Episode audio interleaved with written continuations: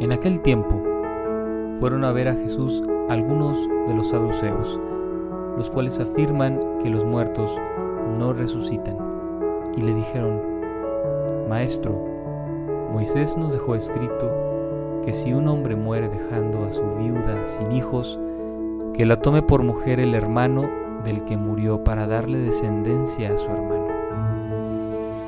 Había una vez siete hermanos, el primero de los cuales se casó y murió sin dejar hijos. El segundo se casó con la viuda y murió también sin dejar hijos.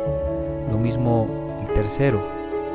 Los siete se casaron con ella y ninguno de ellos dejó descendencia. Por último, después de todos, murió también la mujer. El día de la resurrección, cuando resuciten de entre los muertos, ¿de cuál de los siete será la mujer? Porque fue mujer de los siete.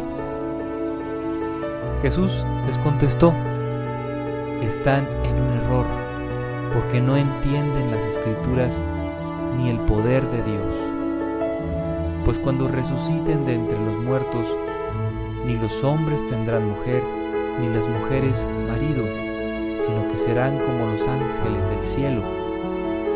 Y en cuanto al hecho de que los muertos resucitan, ¿acaso no han leído en el libro de Moisés aquel pasaje de la zarza en que Dios le dijo, yo soy el Dios de Abraham, el Dios de Isaac, el Dios de Jacob?